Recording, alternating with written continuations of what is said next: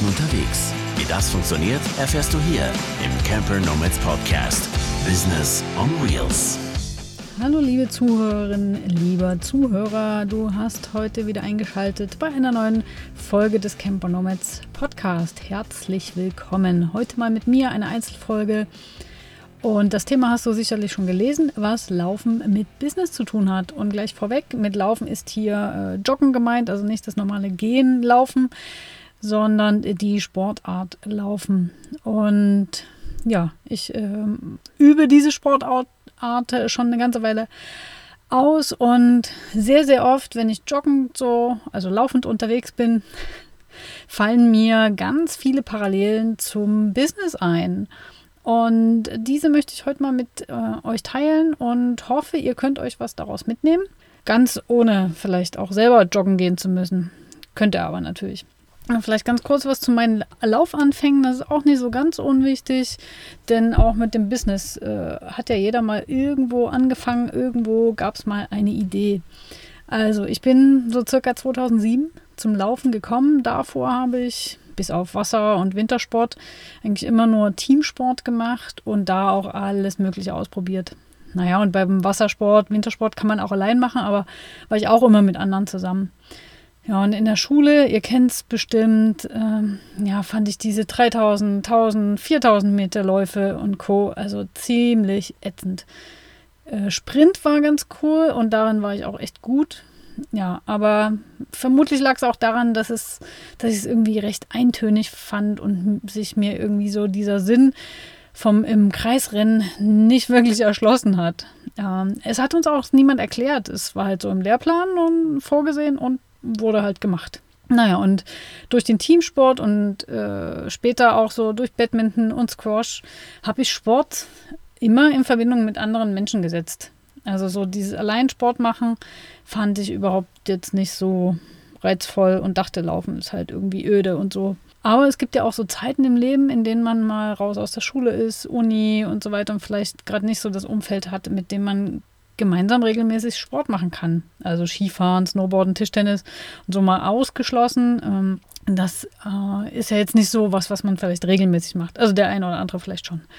Ähm, ja, und mein Bruder hatte das Laufen für sich schon entdeckt und irgendwann, da habe ich auf einem Dorf gewohnt, nahe am Wald und hatte so auch irgendwie die besten Voraussetzungen, um direkt vor der Haustür loszulaufen, habe ich dem Laufen dann auch mal eine Chance gegeben, da mich so ja, Gartenarbeit, Spaziergänge und Radfahren ja körperlich einfach nicht genug ausgepowert haben und ähm, ich fühle mich gern auch mal so ein bisschen ausgepowert. Das mag ich eben an, an Sport ganz gerne.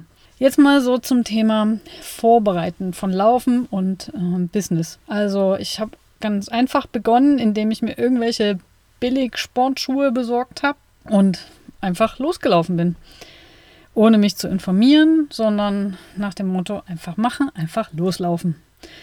Also ich kam zwar so vorwärts, aber es fühlte sich irgendwie nicht so gut an und hat irgendwie dann auch mein äh, Urteil bestätigt, dass mir diese Art von Sport eben so alleine keinen Spaß macht, beziehungsweise einfach nichts für mich ist. Aber ich habe es dann trotzdem eine Weile gemacht und war ja am Anfang dann auch nur so, weiß nicht, drei Kilometer oder so am Stück unterwegs. Ähm, hab zwischendurch immer mal wieder eine kleine Pause eingelegt, aber war trotzdem immer total fertig habe dann auch erst später verstanden, warum. Also weil man am Anfang äh, muss sich der Puls halt auch so dran gewöhnen. Und ja, irgendwie hat mich das auch ein bisschen demotiviert, weil es nicht so wirklich besser wurde. Also ich habe halt keinen Fortschritt gesehen. Ja, woran lag das? Was habe ich da falsch gemacht? Und das kann man, glaube ich, auch gut aufs Business übertragen. Ich habe mich null informiert. Also ich dachte, man rennt halt einfach los und dann wird das schon ist ja auch prinzipiell okay und manche haben das sicherlich auch so im Blut und machen das natürlich richtig. Ähm, ja, und dann als zweiten Punkt, ich hatte nicht so das optimale Equipment.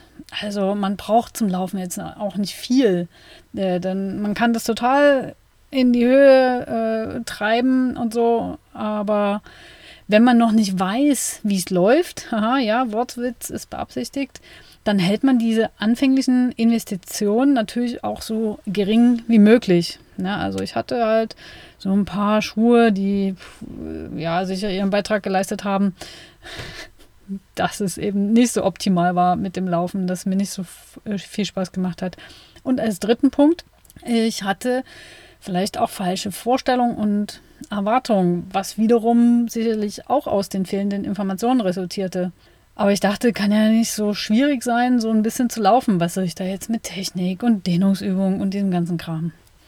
Ja, und was habe ich für mich daraus gelernt?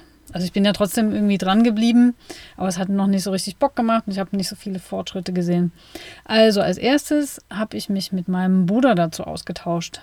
Und er meinte eben, das sei normal, dass es am Anfang und auch in den ersten Minuten einfach anstrengend ist.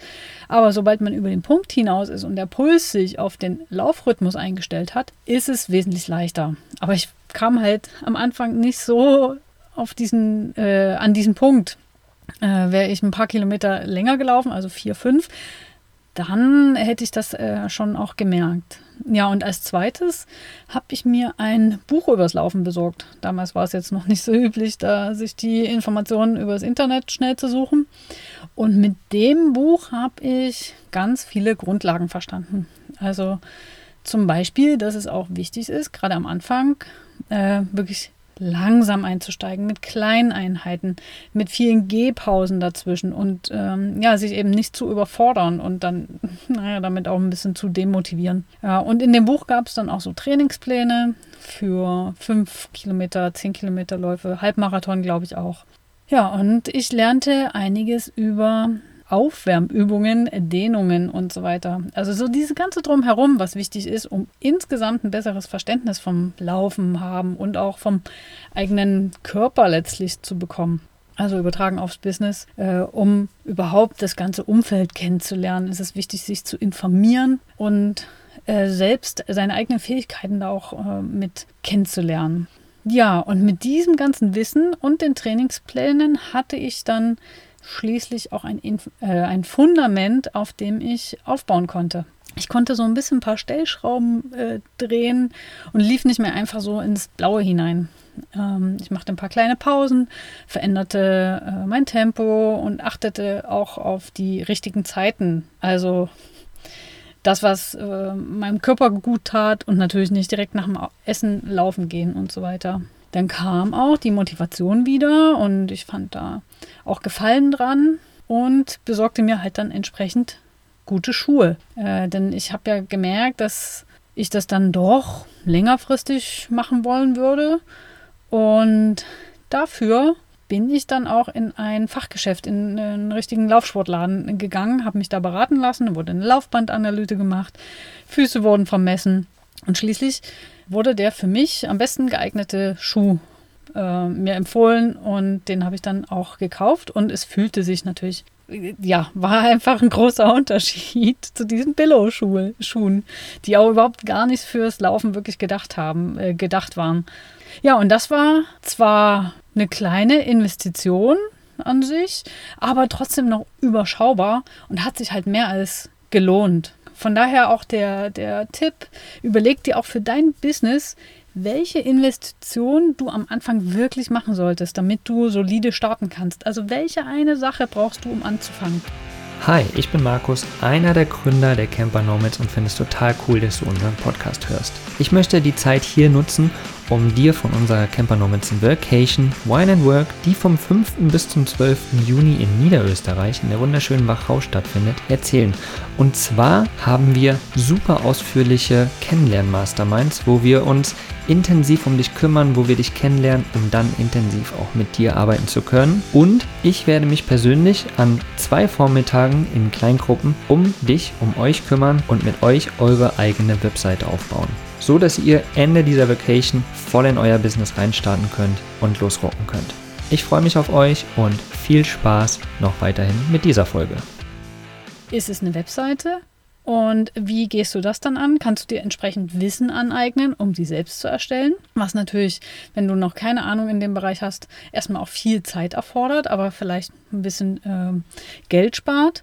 Oder suchst du dir jemanden, der davon Ahnung hat und du selbst kannst dann in der Zeit sich anderen Dingen widmen. Gerade am Anfang hat man einfach auch äh, viel zu tun und möchte natürlich auch vorankommen und nicht ewig mit einer eigenen Webseite verbringen. Aber ja, da muss man einfach abwägen, was für einen am besten passt und wo man die Prioritäten setzen müsste. Also so als Fundament hinsichtlich Laufen, aber auch äh, Business kann ich äh, festhalten, dass dies für mich aus den drei folgenden Säulen besteht. Also erstens der Austausch mit jemandem, der das bereits erfolgreich macht.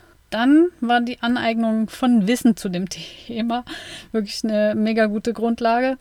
Und die äh, Investition in die wichtigste Grundlage, in die eine Sache, um gut starten zu können. Und das kann man eben auch, glaube ich, sehr, sehr gut übertragen. Ja, und mit dieser Grundlage habe ich mich auf den Weg gemacht und habe mir verschiedene kleine Ziele erstmal gesteckt. Also fünf Kilometer laufen mit Pausen, dann irgendwann fünf Kilometer am Stück laufen und so weiter.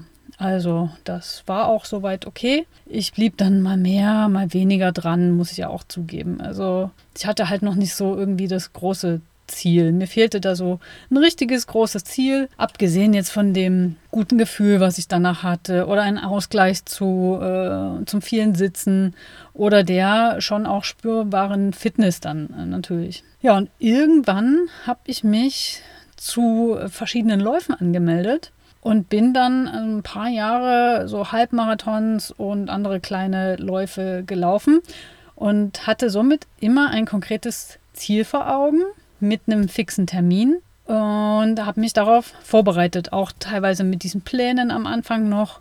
Äh, habe ich jetzt auch nicht immer hundertprozentig eingehalten, aber so ausreichend, dass ich meine Ziele trotzdem erreicht habe und meistens sogar in meiner Wunschzeit. Ähm, wichtig war mir aber trotzdem immer überhaupt ins Ziel zu kommen. Der Ehrgeiz war zwar meistens dann während des Laufens so groß, dass ich auch äh, etwa so meine angepeilte Zeit geschafft habe. Aber insgesamt durfte ich auch hier noch einiges lernen. Also zum einen nicht zu schnell zu starten, sondern besser so ein kontinuierliches Tempo beizubehalten, damit ich nicht schon mittendrin an die Reserven gehen muss, ähm, weil ich am Anfang äh, zu schnell war und dann nach hinten raus keine Puste mehr habe. Und dann eben auch besser so klitzekleine Pausen einzulegen, um wieder Kraft zu tanken, äh, als jetzt total durchzuheizen und völlig erschöpft im Ziel anzukommen. Ja, und dann war noch wichtig, auf den Körper zu hören und ich sag mal, so einen gesunden Ehrgeiz walten zu lassen und trotzdem dabei das Ziel im Blick zu behalten. Und wie im Business auch, gibt's, äh, ist natürlich nicht jede Laufstrecke gleich. Es gibt einfach Berg- und Talfahrten und das ist ganz, ganz normal. Äh, mal ist man vielleicht in einem Stadion und rennt da die ganze Zeit Runden und ist nicht besonders abwechslungsreich, aber es ist schön eben. Äh, mal geht es so irgendwo in der Landschaft ganz flach über den Asphalt und mal vielleicht ein bisschen hügelig äh, durch den Wald, übers Feld, wie auch immer. Und ja, wenn es so eben ist, läuft es sich natürlich meistens auch am besten. Da sind keine großen Herausforderungen, da läuft man so vor sich hin ähm, kann man auch mal ein bisschen schneller werden, also ein bisschen solche Übungen machen, Intervalltraining. Oft bin ich auch da unterwegs, wo es doch mal ein bisschen bergauf geht und anstrengender wird. Und je nachdem, wie steil es ist oder wie sehr sich dann so ein Berg auch zieht, das kann ja auch sehr tückisch sein, wende ich dort halt auch eine entsprechende Technik an.